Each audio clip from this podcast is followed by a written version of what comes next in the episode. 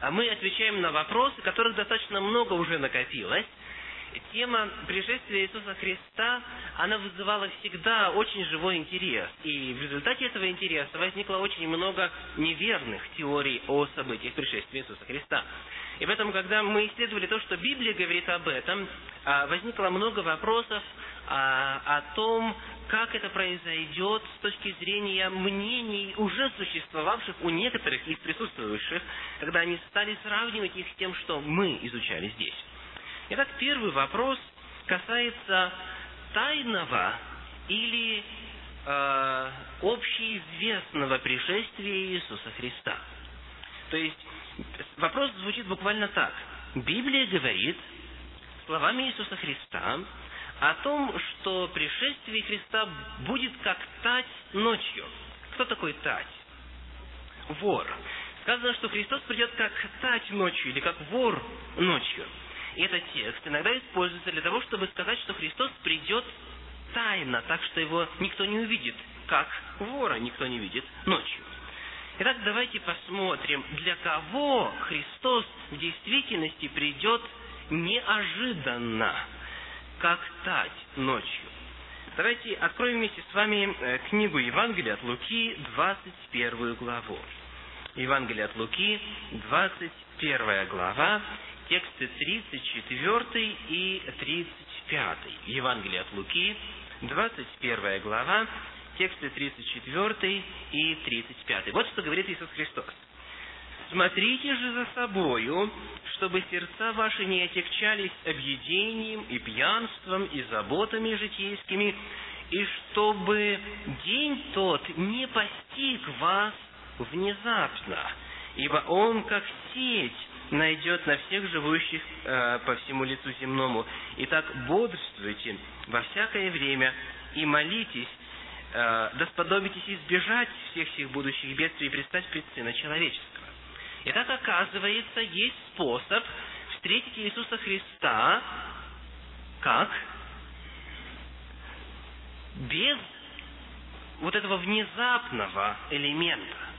Оказывается, есть возможность быть готовыми ко встрече Иисуса Христа так, что этот день не застегнет нас внезапно. Я еще раз прочту. Сказано, смотрите же за собою, чтобы сердца ваши не текчались обидениями и пьянством и заботами житейскими, и чтобы день тот не постиг вас внезапно. То есть, верующих этот день внезапно не постигнет – то есть Он придет как тать ночью для тех, кто не знает воли Божьей, для тех, кто не знает, что Бог говорит об этом. Для верующих это не будет внезапно, и не будет неожиданно, и не будет тайным. Дальше.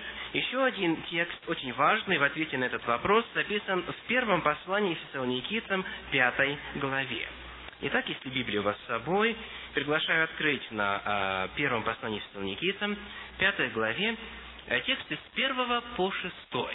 Итак, пятая глава, тексты с первого по шестой.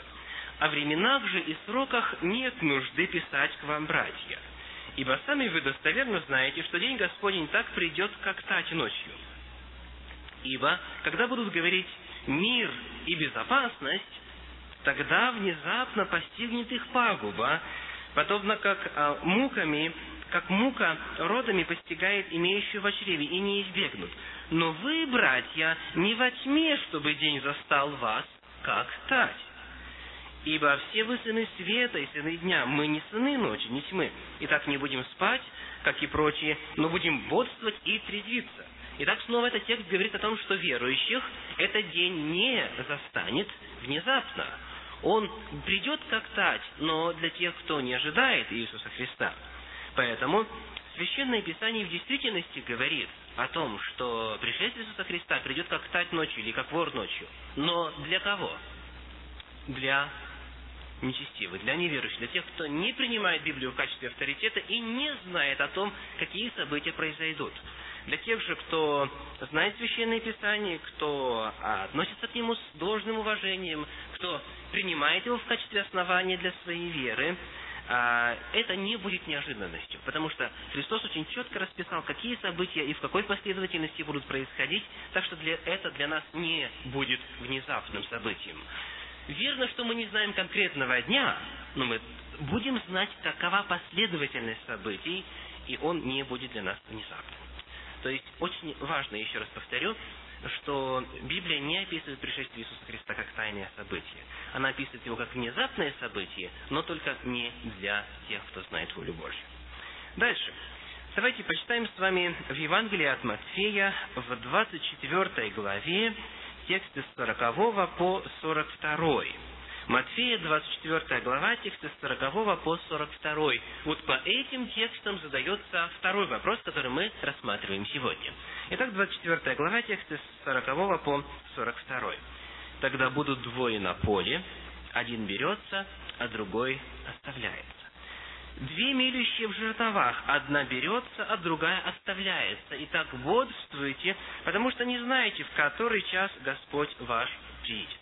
Вот этот вот текст, один берется, другой оставляется, часто используется для того, чтобы поддержать так называемую теорию тайного восхищения церкви. То есть, что церковь неожиданно будет восхищена из среды жителей земли, и а, это восхищение будет происходить по принципу веры в Господа. То есть вот двое лежат в постели, один верующий, другой неверующий. Верующий остается на земле, продолжает жить, дальше и проходит через вот это так называемое последнее семилетие, и потом на него изливаются язвы и так далее, и так далее. А верующий уже с Господом. То есть вот этот вот текст, один берется, другой оставляется, используется для того, чтобы поддержать теорию тайного восхищения. Давайте посмотрим, в действительности ли Библия здесь говорит о том, что тот, кто остается, продолжает жить. Мы должны ответить на вопрос, для чего он остается? И что вообще означает остаться? Итак, здесь же тексты с 37 по 39. Это же самая 24 глава Евангелия от Матфея, тексты с 37 по 39. «Но как было во дни Ноя, так будет и в пришествии Сына Человеческого. Ибо как во дни перед потопом ели, пили, женились и выходили замуж до того дня, как вошел Ной в ковчег, и не думали, пока не пришел потоп и не истребил всех, так будет и пришествие Сына Человеческого. Тогда будут двое на поле, один берется, а другой оставляется и так далее. Итак, что происходит с тем, кто оставляется? Сказано, произойдет так же, как во времена Ноя. То есть произошло разделение. Восемь человек были взяты в ковчег или вошли в ковчег, остальные остались. Но остались ли они для того, чтобы жить? Нет, они остались для того, чтобы быть уничтоженными водами потопа. И сказано, что во времена пришествия Иисуса Христа будет точно так же. Сказано, пока не пришел потоп и не истребил всех, так будет и пришествие Сына Человеческого. Итак, в действительности все будут разделены ровно на две категории. Одни будут восхищены с Господом, другие останутся на земле, но они будут уничтожены тут же, то есть вот это оставление не является оставлением для жизни, оно является оставлением для уничтожения. Еще один текст, который совершенно определенно об этом говорит, это Евангелие от Луки, 17 глава. Итак, Евангелие от Луки, 17 глава, тексты с 26 по 30. 17 глава, тексты с 26 по 30. И как было во дни Ноя, так будет и во дни Сына Человеческого. Ели, пили, женились, выходили замуж до того дня, как вошел Ной в ковчег и пришел потоп и погубил всех. Так же было и во дни Лота. Еще одна картина добавляется, да? А, что делали? Ели, пили, покупали, продавали, садились, строили, то есть жизнь шла своим чередом. Но в день, в который Лот вышел из Содома, пролился с неба дождь огненный и серный и истребил всех так будет и в тот день, когда Сын Человеческий явится. И снова говорится, что один возьмется, другой останется и так далее, и так далее. То есть произойдет то же, что произошло, когда Лот со своей семьей вышли из Содома. Произошло разделение. Одни были взяты, другие остались. Но те, кто остался, были уничтожены огнем и серою. Сказано, то же самое произойдет в тот день, когда Сын Человеческий явится. Итак, это был ответ на второй вопрос. А, и в этом вопросе э, э, стояла следующая проблема. Библия говорит, что кто-то останется, и часто подразумевает, что останется для того, чтобы жить дальше. но Священное Писание говорит, что произойдет так же, как во времена Ноя, те, кто остался, были уничтожены, так же, как во времена Лота, те, кто остался, были сожжены огнем, упавшим с неба от Господа.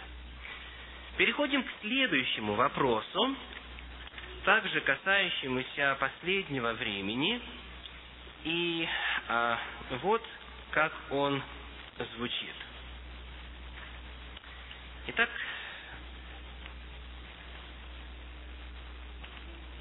а, в Евангелии от Матфея сказано в 25 главе, 44 тексте, говорится, что Христос отправляет а, проклятых сразу в огонь вечный.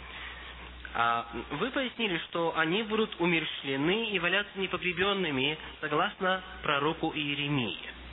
А, вопрос, как вы объясните это несоответствие? И э, далее, зачем их умерщвлять тогда, когда их нужно бросить в огонь вечный на вечные муки? Итак, этот вопрос, э, как вы видите, в основном сосредоточен вокруг правильного понимания фразы «огонь вечный». Да? То есть, сказано, что во время пришествия Иисуса Христа произойдет истребление нечестивых, точно так же, как они были истреблены во времена Ноя и Лота. Но а, вместе с тем сказано, что тот огонь, которым они будут истреблены, это огонь какой? Вечный. Итак, давайте посмотрим, какова природа этого огня, которым будут истреблены нечестивые во время второго пришествия Иисуса Христа. И для этого я приглашаю вас открыть а, второе послание Фессалоникийцам, первую главу.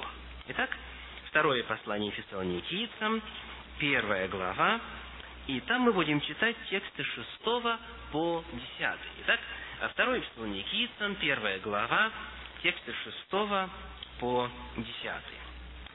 «Ибо праведно пред Богом, оскорбляющим вас воздать скорбью, а вам, оскорбляемым, отрадою вместе с нами в явлении Господа Иисуса с неба ангелами силы Его в пламенеющем огне совершающего отмщение не познавшим Бога и не покоряющимся благовествованию Господа нашего Иисуса Христа. Итак, снова упоминается о том, что мы как раз сейчас исследуем.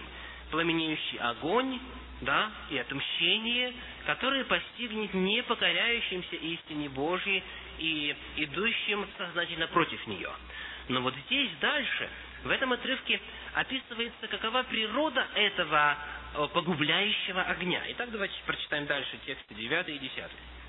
Которые, то есть вот эти нечестивые, непокоряющиеся, которые подвергнутся наказанию, вечной погибели от лица Господа и от славы могущества Его, когда Он приидет прославиться во святых Своих и явиться дивным в день Он и во всех верующих, так как вы поверили нашему свидетельству. Итак, сказано, что нечестивые в действительности будут уничтожены пламенеющим огнем, но откуда появится этот огонь? Согласно этому тексту. От лица Господа, обратите внимание, что они подвергнутся наказанию вечной погибели от лица Господа и от славы могущества Его. То есть, вот огонь, который истребит нечестивых, не будет каким-то специальным огнем, куда Бог бросит нечестивых. Нечестивые погибнут в действительности от огня, но этим огнем будет само Божье святое присутствие. Давайте посмотрим на а, послание евреям, 12 главу, текст 29. Послание евреям, 12 глава, 29 текст, а, помогает дальше нам уяснить а, основательнее вопрос о природе этого вечного огня, который будет иметь место для уничтожения нечестивых перед пришествием или во время пришествия Иисуса Христа. Итак, Евреям 12 глава, текст 29 говорит, «Потому что Бог наш есть огонь поедающий». Не сказано «Бог наш как огонь поедающий». Не сказано «Бог наш похож на огонь поедающий». Он есть он является поедающим огнем. Такова его природа. Бог – это огонь. И а, вы помните, что когда в Священном Писании описывается, как Моисей просил у Господа, «Яви мне славу Твою». Помните, что Господь ответил? не может человек видеть лицо мое, видеть славу мою и остаться жив. И Священное Писание говорит о том, что однажды мы увидим лицо Его, но для этого нам нужно быть в особых взаимоотношениях с Господом. Нам нужна одежда Его праведности и святости, как говорит Священное Писание. Нечестивые же, в которых нет этой одежды святости, они будут истреблены славой Господа и Его лицом. Еще один очень важный текст в книге пророка Исаии в 33 главе продолжает раскрывать перед нами детали этого вопроса. Итак, Исаии, 33 глава, тексты 14 и 15. Очень интересный текст, очень интересный отрывок. 33 глава, тексты 14 и 15. «Устрашились грешники на Сионе, трепет овладел нечестивыми. Кто из нас может жить при огне пожирающем? Кто из нас может жить при вечном пламени?» И вот какой ответ дается. Тот, кто ходит в правде и говорит истину, кто презирает корысть от притеснения, удерживает руки свои от взяток, затыкает уши свои, чтобы не слышать о кровопролитии, и закрывает глаза свои, чтобы не видеть зла. Оказывается, можно жить при чем? При вечном огне. Оказывается, можно жить при огне пожирающем и при вечном пламени. Но нечестивых этот огонь пожирающий истребляет – а праведники чувствуют себя уютно вблизи Господа, который является огнем пожирающим. Итак, отвечая на вопрос, нет ли противоречия между тем, что а, нечестивые будут истреблены вечным огнем, и одновременно утверждением о том, что нечестивые будут валяться на земле здесь неприбранными, непохороненными, а, Священное Писание говорит, да, они будут истреблены вечным огнем, но этим вечным огнем будет кто? Сам Господь. Они будут истреблены славой Его лица. То есть вечный огонь – это не тот огонь, который будет гореть вечно на протяжении тысячи лет. Сам Господь является этим огнем, и когда Он приблизится к земле, нечестивые погибнут от славы Его лица, а праведники смогут жить при вечном огне, потому что этот вечный огонь им не страшен. Они верят в Господа, и они будут радоваться тому, что этот вечный огонь пришел на эту землю. И последний текст – это книга, про, э, книга Откровения, 6 глава, тексты 16 и 17. Откровение 6 глава, тексты 16 и 17. Помните, чего как раз боятся нечестивые вот в этом отрывке? Сказано, и говорят горам и камням, что «Падите на нас и сокройте нас от чего? От лица сидящего на престоле и от гнева Агнца. Ибо пришел великий день гнева его, и кто может устоять?» То есть именно вид славы Господней и могущество славы Его, которое является всепожирающим вечным огнем, истребит нечестивых. Так вот таков ответ на этот вопрос. Дальше. А, вопрос еще один задается так. Воскреш... Воскресших нечестивых будет обольщать сатана после тысячи лет, да? И задается вопрос, для чего он их будет обольщать? Ведь они уже нечестивы, и поэтому-то и остались на земле, и не были воскрешены во время второго пришествия Иисуса Христа. А Библия отвечает на этот вопрос так. Книга Откровений, 20 глава, а, 20 глава, 8 текст. Откровение, 20 глава, 8 текст. Ну, в начале, в начале 7, потом 8 прочитаем. 7 и 8 текст 20 главы.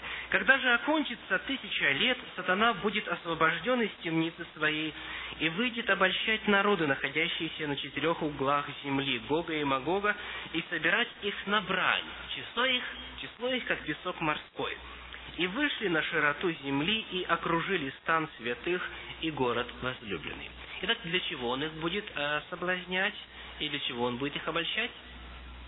Для того, чтобы собрать их на брань, на битву.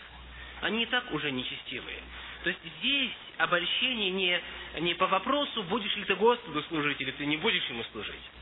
Здесь он их обольщает, что они смогут захватить этот город Иерусалим новый, который сойдет от Господа с неба. И он обольщает их и внушает им, что у них достаточно силы для того, чтобы окружить и завоевать этот город.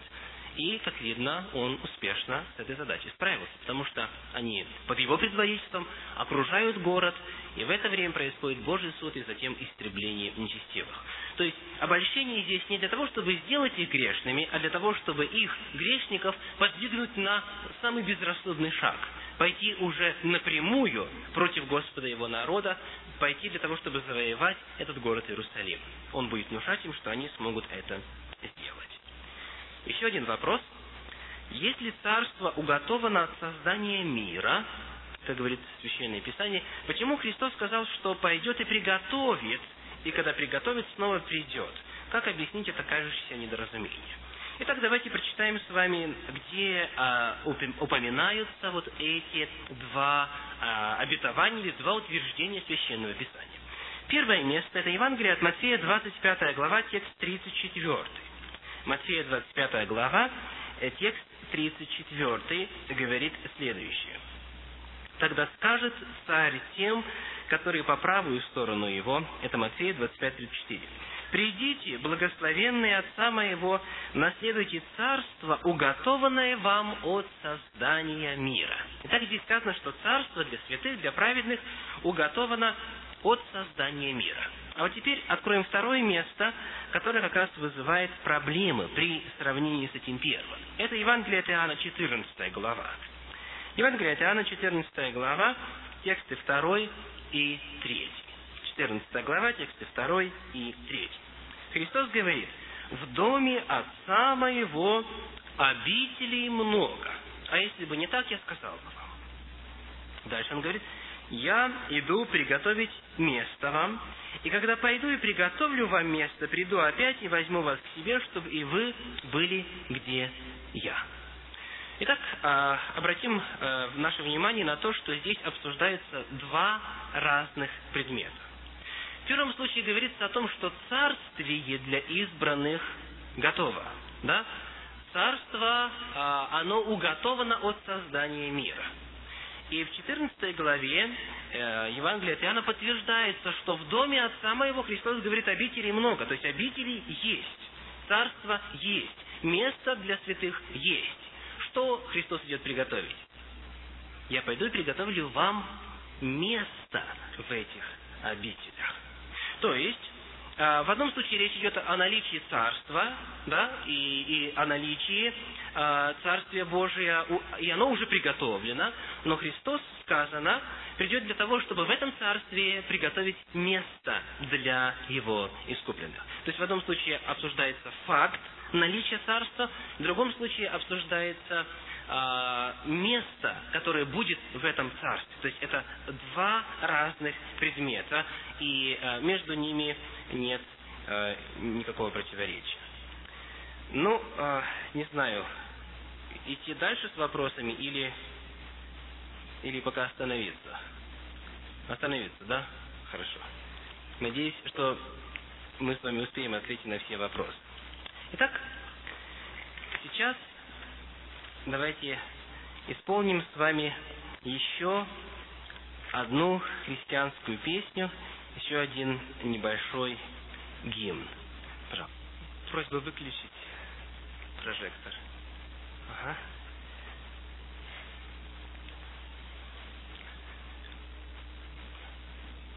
Хочу спросить, то, что вы слышите, а оно не шокирует? Нет? Знаете, когда мы исследовали то, что произойдет во время пришествия Иисуса Христа, а некоторые из вас подходили и говорят, неужели на самом деле будет так страшно? И сегодня, когда я стоял у двери и приветствовал ходящих, мы рассуждали о том, насколько более страшно будут чувствовать или будет чувствоваться нечестивым, когда землетрясение будет не 6 и 8 десятых баллов, а такой силы, что горы исчезнут и острова исчезнут. Но Священное Писание говорит, когда увидите все это исполняющимся, тогда восклонитесь и поднимите головы ваши, потому что приближается ваше избавление. И э, то, что для людей, не имеющих надежды на Господа, является страшным и пугающим для внимательного исследователя Священного Писания, это признаки, которые говорят о наступлении чего-то хорошего в ближайшем будущем. Итак, сегодня мы снова будем открывать Слово Божье для того, чтобы достичь цели, указанной во втором послании Тимофею, второй главе, 15 тексте. 2 Тимофею, вторая глава, 15 текст. «Старайся представить себя Богу достойным, делателем неукоризненным, верно преподающим Слово истины». На этой программе мы обращаемся к единственному авторитету, к Священному Писанию. И я снова хочу пригласить вас, а, когда вы конспектируете, когда вы делаете пометки, после этого, приходя домой, проверяйте, верно ли было преподано слово истины. Для того, чтобы мы могли представить себя Богу достойными, делателями, неукоризненными. Это наша цель. Мы ставим перед собой цель исключительно одну – выяснить, что говорит Священное Писание для того, чтобы лучше подготовиться к событиям последнего времени. И сегодня мы рассмотрим с вами одно из удивительных пророчеств книги пророка Даниила, которое было дано примерно в шестом веке до нашей эры, которое охватывает период начиная с шестого века до нашей эры, вплоть до последних событий на нашей земле. Бог в этом удивительном пророчестве рассказал о том, какие политические и религиозные важнейшие события произойдут на протяжении этого отрезка времени.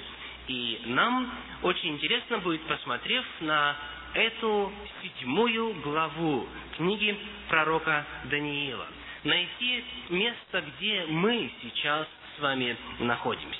Итак, книга Даниила, седьмая глава. Если Библия у вас с собой, откройте, пожалуйста, потому что мы будем сегодня обращаться к Священному Писанию главным образом к седьмой главе книги пророка Даниила. Итак, седьмая глава. Начав речь, Даниил сказал, видел я в ночном видении моем, и вот четыре ветра небесных боролись на великом море. И четыре больших зверя вышли из моря. Первый, как лев, но у него крылья орлины. И вот еще зверь, второй, похожий на медведя, стоял с одной стороны, и три клыка во рту у него между зубами его. Затем видел я вот еще зверь, как барс.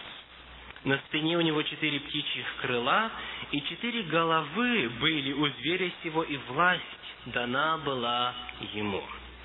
После всего видел я в ночных видениях, и вот зверь четвертый, страшный и ужасный и весьма сильный. У него большие железные зубы, он пожирает и сокрушает, остатки же попирает ногами. Он отличен был от всех прежних зверей, и десять рогов было у него. И вот зверь четвертый, страшный и ужасный, у которого было десять рогов. Мы задаем вопрос, что означают эти символы? Вот какое-то море, бушующее море, на нем ветры борются, четыре ветра небесных, и в результате этих волнений появляются из моря вот эти четыре каких-то странных зверя. Что означают эти библейские пророческие символы? Вы знаете, очень часто, когда люди задают этот вопрос о значении библейских символов, они говорят, хм, мне кажется, что вода это означает вот то-то или то-то. Мне кажется, и я думаю, что, наверное, зверь это вот то-то и то-то. А другой сейчас скажет, а, у меня вот у меня вот такое было какое-то внутреннее ощущение, вот какое-то откровение, такой внутренний голос мне подсказал, что вот это так-то и так. А, но когда мы хотим знать волю Божью, мы должны обращаться к Слову Божью и использовать ту методологию, которую Он сам предлагает в Своем Слове. Иными словами, когда мы с вами хотим найти значение этих символов – вода, ветры, э, звери и рога, нам нужно спросить у Библии, а что сам Бог в своем слове говорит об этих символах. То есть очень важно, когда мы с вами пытаемся что-либо истолковать, искать ключ истолкованию непосредственно в Священном Писании, потому что Бог всегда его дает. И хотя, может быть, эта картина кажется странной, туманной и загадочной, она очень проста, потому что все символы в Священном Писании открыты. Итак, вода книге Откровения, в 17 главе, в 15 тексте, тоже в пророческой книге, Откровение 17-15 сказано, «Воды, которые ты видел, суть люди и народы, и племена, и языки». Итак, вода является символом чего? Народов. Разных народов, на разных языках. Это народы нашей земли. Итак, первый символ мы рассмотрели. Дальше. Что означает звери? Эти большие звери, которых четыре, означают, что четыре царя восстанут из земли. И здесь же, в седьмой главе, это был семнадцатый текст, 7.17, для тех, кто конспектирует, а мы прочтем еще 23 текст в седьмой главе, 23 текст. Об этом он сказал, зверь четвертый, четвертое царство будет на земле, отличное от всех царств который будет пожирать всю землю, попирать и сокрушать ее. Итак, зверь равно что? Царь равно царство. То есть звери представляют различные царства. Сказано, четыре царства появятся от земли. То есть царь в данном случае это представитель своего царства. То есть речь не идет о четырех личностях, которые появятся со времени Даниила, а о четырех государствах, о четырех империях, которые будут представлены на мировой арене.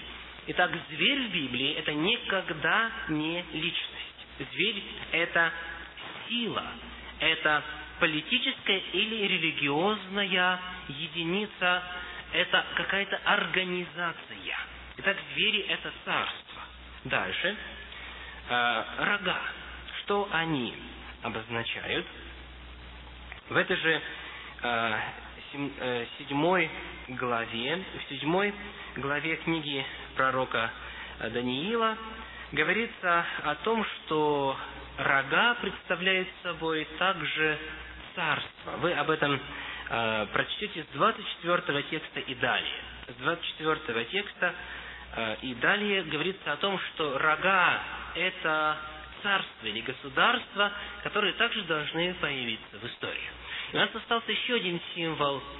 А, да, и вот здесь еще один очень важный текст, книга Даниила, а, вторая глава, текст 44, Даниила 2.44. «И в одни тех царств Бог Небесный воздвигнет царство, которое вовеки не разрушится» и так далее. Итак, вода – это народы, племена, а, живущие на нашей земле. Дальше звери – это царство, государство, политические и религиозные организации. Дальше рога – это также царство. И еще один символ – это ветры. Ветры. Сказано, что ветры, четыре ветра боролись на этом великом море, которое было символически показано Даниилу. Что такое ветры? В книге пророка Иеремии в 49 главе текст 36. Итак, Иеремия, 49 глава, текст 36 говорит о том, что ветры – это войны, это столкновения между различными политическими силами, между различными религиозными и политическими силами и организациями. Итак, пророческие символы в Библии. Море представляет народы, ветры представляют войны и столкновения, звери представляют царство, и рога также представляют царство в пророческих символах. Хочу еще раз подчеркнуть, что это то, что сама Библия предлагает в качестве объяснения и толкования этих символа. Итак, зная о том, что здесь говорится о четырех государствах, которые появятся на земле из разных народов в результате военных столкновений, и о десяти государствах, которые должны также э, иметь место, давайте теперь обратимся непосредственно к истолкованию этого пророчества, чтобы знать, какой зверь на какое государство указывает.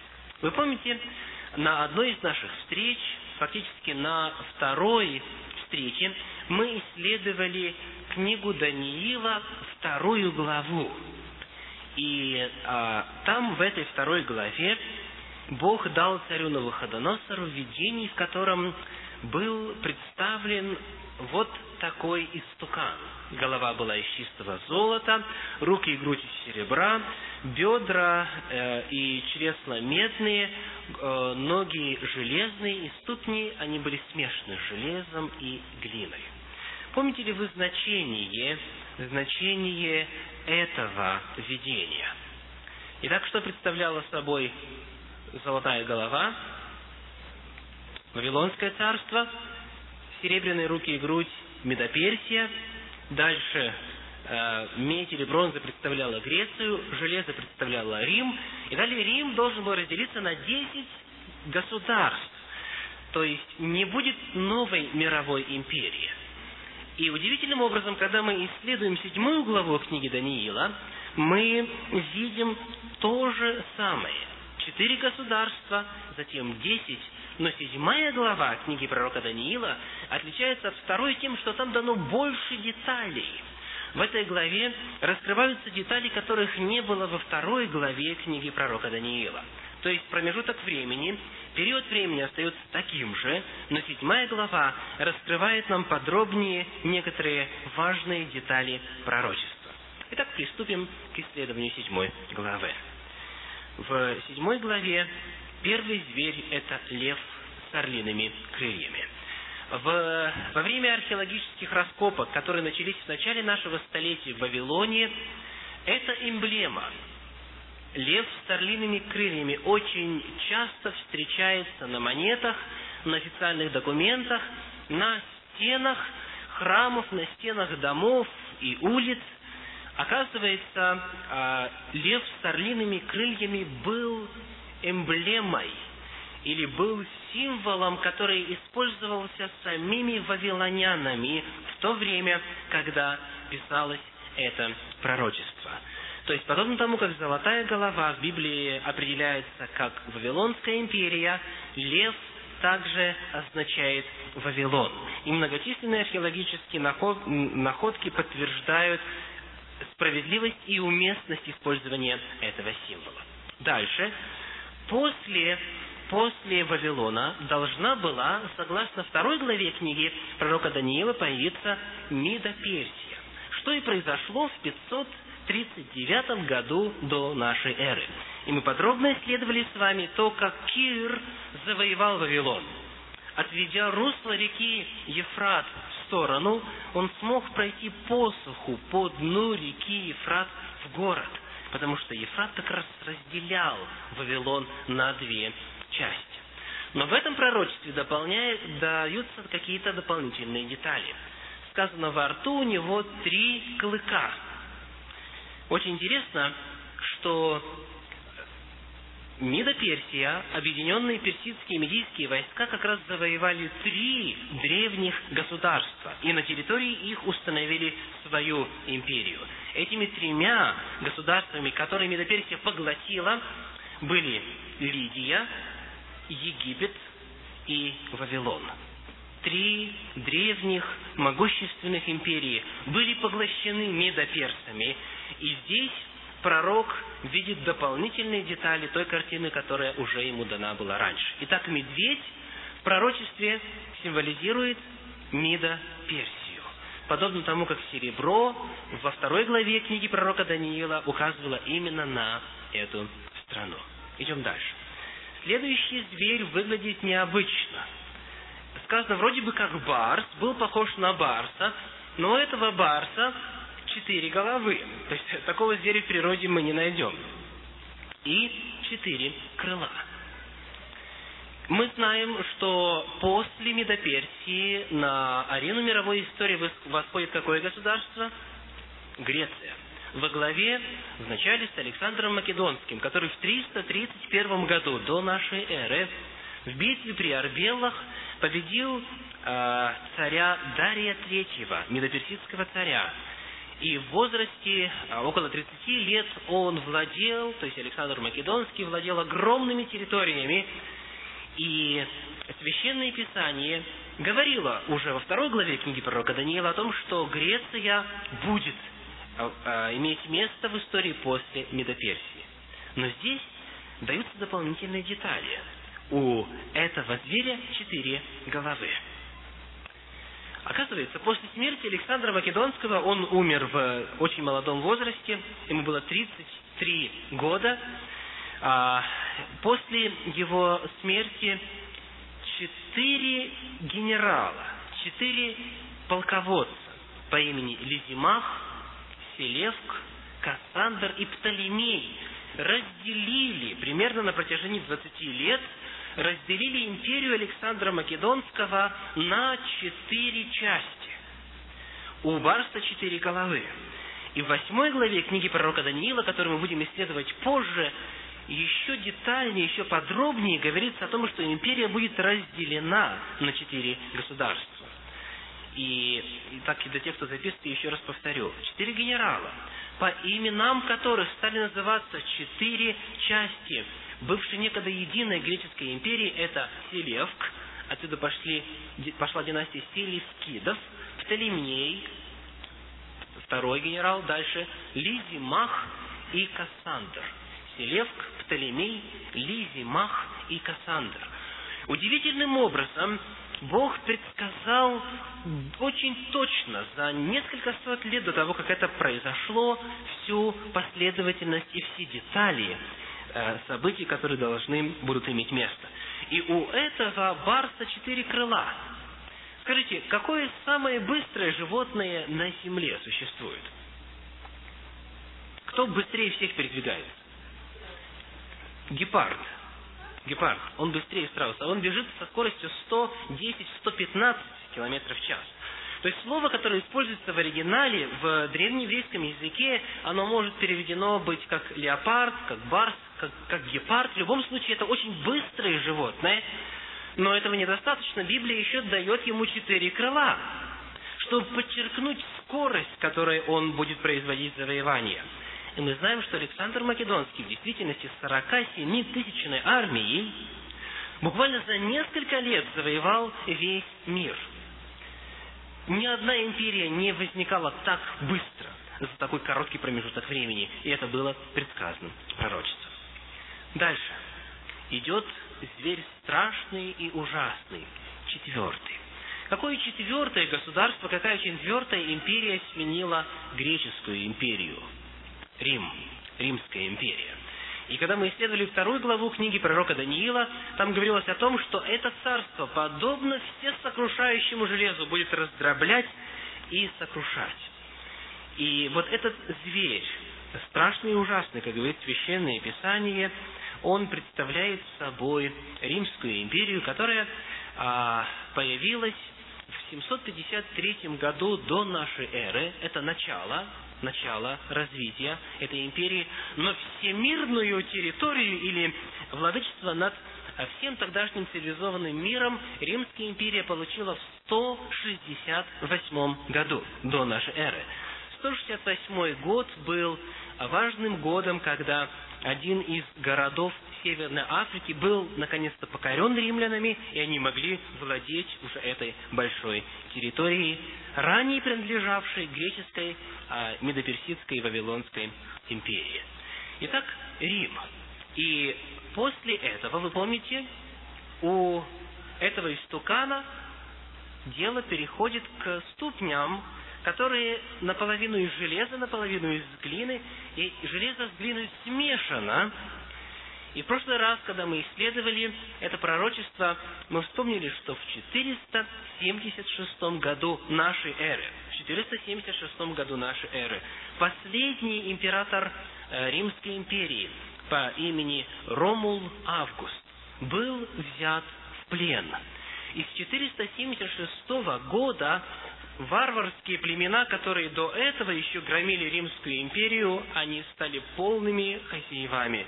Рим был разделен, Римская империя была разделена на 10 царств, на 10 государств. И очень интересно, что у этого зверя также 10 рогов. Сказано 10 рогов, значит, что из этого царства восстанут 10 царей или 10 царств, 10 государств. Вот они, вот эти государства. А здесь на карте изображена ситуация на пятый век нашей эры, сразу после 476 года нашей эры, когда последний император Рима был взят в плен. Итак, в 476 году мир или карта Европы выглядела вот таким образом. Но история продолжает дальше. Сказано, и мы выяснили это в прошлый раз, когда исследовали вторую главу книги пророка Даниила, что вот эти десять государств или десять варварских племен, франки, англосаксы, суевы, вестготы, алиманы, бургунды, ломбарды, вандалы и остготы, они сегодня по-прежнему продолжают существовать, будучи представлены современными государствами Европы, которые являются потомками тех племен, когда-то захвативших Римскую империю.